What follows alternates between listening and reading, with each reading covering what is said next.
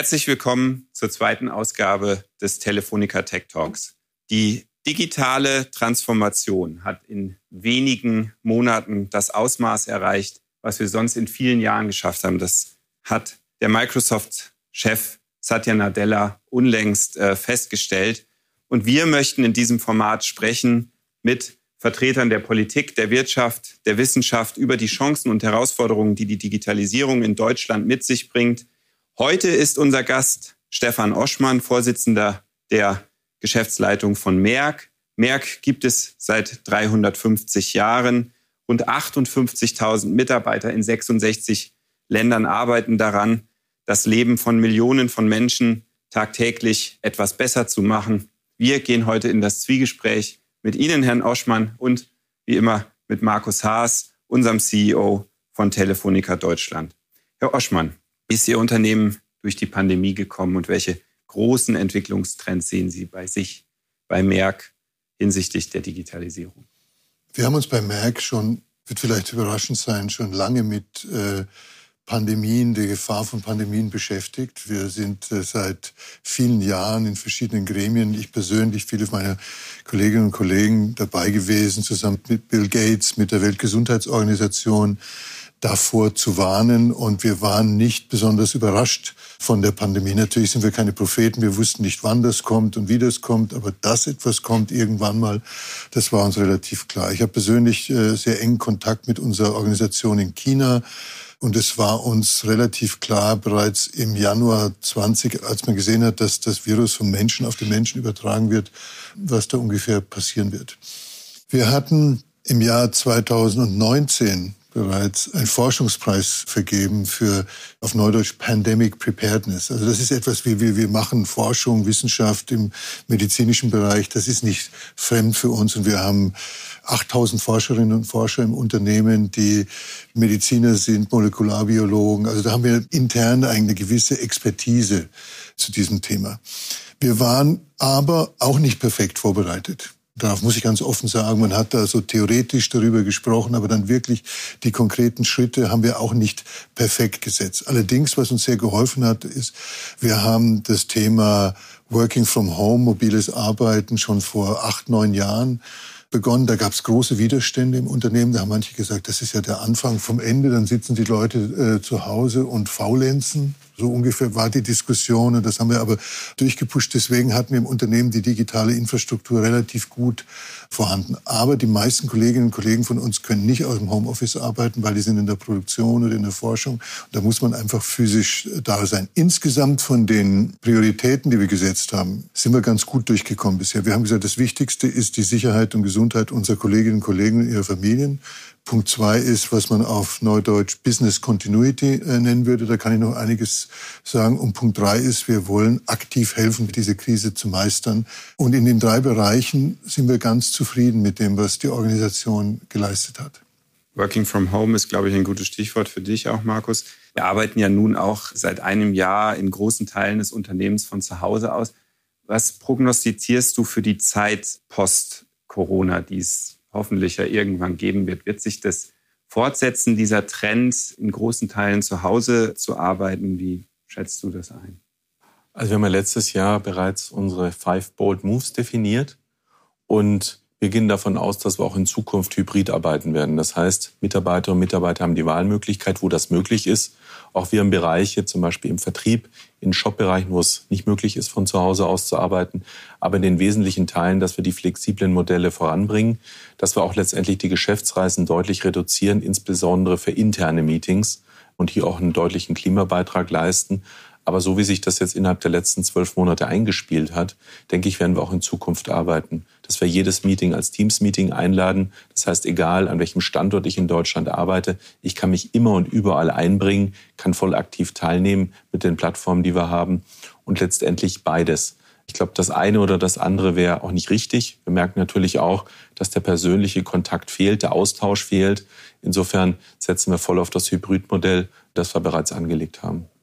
Ich meine, Sie haben gesagt, dass es sehr schwierig ist, von zu Hause zu arbeiten, wenn man in der Produktion nun tätig ist. Welche Vorteile der Digitalisierung sehen Sie denn im Bereich der Produktion oder welche Entwicklungsschübe können wir da in Ihrem Bereich erwarten, nach vorne gerichtet? Es gibt ja die große Diskussion, ob Wertschöpfung wieder zurückkehrt nach Deutschland aufgrund der Möglichkeiten der Digitalisierung und auch insbesondere in dem Bereich, in dem Sie tätig sind, ist natürlich der politische Anspruch dort sehr hoch.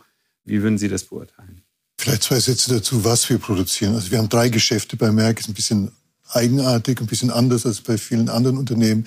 Das eine ist unser Geschäft, das wir Healthcare nennen. Das sind Biotech-Produkte für Krebspatienten, Multiple Sklerose-Patienten. Also da haben wir große Biotech-Anlagen, in denen biologische Arzneimittel hergestellt werden. Da muss eine gewisse Anzahl von Menschen einfach physisch da sein. Aber auch da sieht man, dass man immer mehr remote machen kann. Auch das ist möglich, dass ich diese großen Anlagen von zu Hause aus steuere. Da sehe ich einen großen Trend hin. Dann haben wir unser größtes Geschäft, ist das, was wir Life Science nennen. Das sind Dinge, die Forscherinnen und Forscher im Labor brauchen und die man braucht für die Produktion von Biotech-Medikamenten oder von Impfstoffen zum Beispiel. Wir sind sehr involviert in diese Impfstoffthematik. Da haben wir über 300.000 Produkte, die zum Großteil wirklich physisch sind. Wir machen auch Software, wir machen Services, alles mögliche andere, aber das meiste sind Dinge, die man wirklich anfassen kann. Auch da sehen wir immer mehr Automatisierungs- und Robotisierungsmöglichkeiten, was übrigens keinen negativen Einfluss auf Arbeitsplätze hat, ganz im Gegenteil. Also ich glaube auch da, dass man da mehr in die Richtung Remote Working gehen kann. Der dritte große Bereich ist, wir sind der Weltmarktführer für Elektronikmaterialien. Also unsere Kunden sind Samsung, Intel, TSMC, Huawei, Infineon etc. Das sind hauptsächlich chemisch-physikalische Produktionsmethoden. Auch da muss ich physisch da sein. Aber auch da sehen wir, dass über Internet of Things und modulare Produktionskonzepte sich wahnsinnig viel ändert und dass man Anlagen auch immer mehr aus der Ferne steuern kann. Stichwort der Produktionseffizienzen, Markus. Wie beurteilst du den Schub, den die deutsche Industrie nehmen kann, gerade vor dem Hintergrund von 5G, was wir jetzt ja gerade beginnen einzuführen?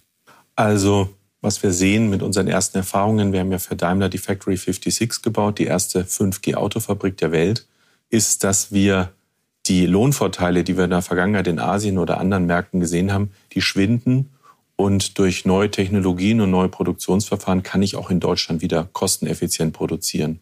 Und dazu wird 5G ein wesentlicher Enabler sein, dadurch, dass ich komplett flexible Produktionsstätten schaffen kann. Ich baue morgens die A-Klasse und mittags die C-Klasse und kann sozusagen durch flexible Produktionsstätten das Maximum an Effizienz rausholen.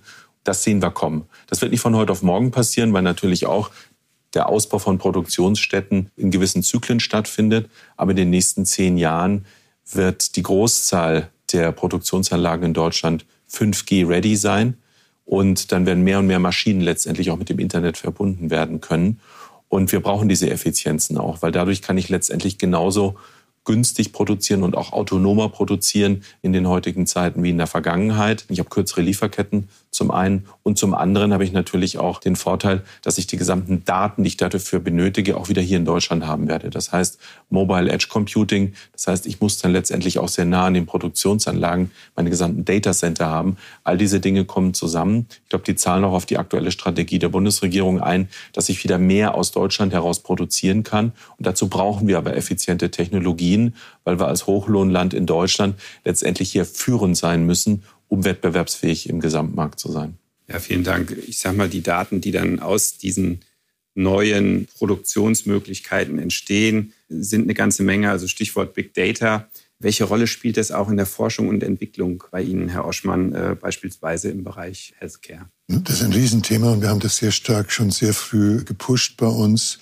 Wenn man sich intensiv mit biomedizinischer Forschung beschäftigt, fällt einem nach einer Weile auf, wie auch führende Forschungsinstitute oder Firmen, wie sehr die Daten noch in Silos sind. Teilweise noch in handschriftlichen Aufzeichnungen, irgendwo in Excel-Tabellen, in ganz unterschiedlichen Quellen. Und dass diese Daten erst einmal aggregiert werden müssen. Also wir haben verschiedene Joint Ventures mit Palantir. Palantir ist eine führende Datenanalysefirma gegründet und bieten jetzt auch solche Lösungen als Geschäftsmodell zum Beispiel für Krebsforschungszentren an. Wie kann ich alle meine Daten aus dem Labor, aus der klinischen Forschung, aus der Praxis zusammenführen und daraus wichtige Erkenntnisse für die Forschung erreichen? Wir sehen in vielen Bereichen, beim Krebs ist es sowieso so, aber auch Thema Multiple Sklerose, sehen wir, dass das, was der Arzt klinisch sieht, dass das nur die Symptome sind und dass die darunterliegenden Ursachen, dass man die eher über Big Data und ähnliche Ansätze erkennen kann. Also da läuft irrsinnig viel und unsere Forscher sind ganz, ganz heiß auf dieses, auf dieses Thema. Was Sie angesprochen haben, Herr Oschmann, ist natürlich sehr stark auf Ihr Unternehmen rein fokussiert. Markus, vielleicht an dich die Frage, wenn man Big Data noch einen Schritt weiter denkt, aus den einzelnen Unternehmen heraus, wie man Unternehmen untereinander vernetzen kann und welche Geschäftsmodelle sich dadurch ergeben. Vielleicht könntest du das an der Stelle noch ein bisschen erläutern, wie da deine Sicht der Dinge ist. Also ich denke, nach vorne hin werden wir horizontale Geschäftsmodelle sehen. Das heißt, ganz simpel, ich werde aus unterschiedlichen Industrien, egal ob das jetzt im Lebensmittelbereich ist, vom Produzenten über den Vertrieb und dann auch über die Auslieferung, muss ich die Daten austauschen. Also da bin ich fest von überzeugt.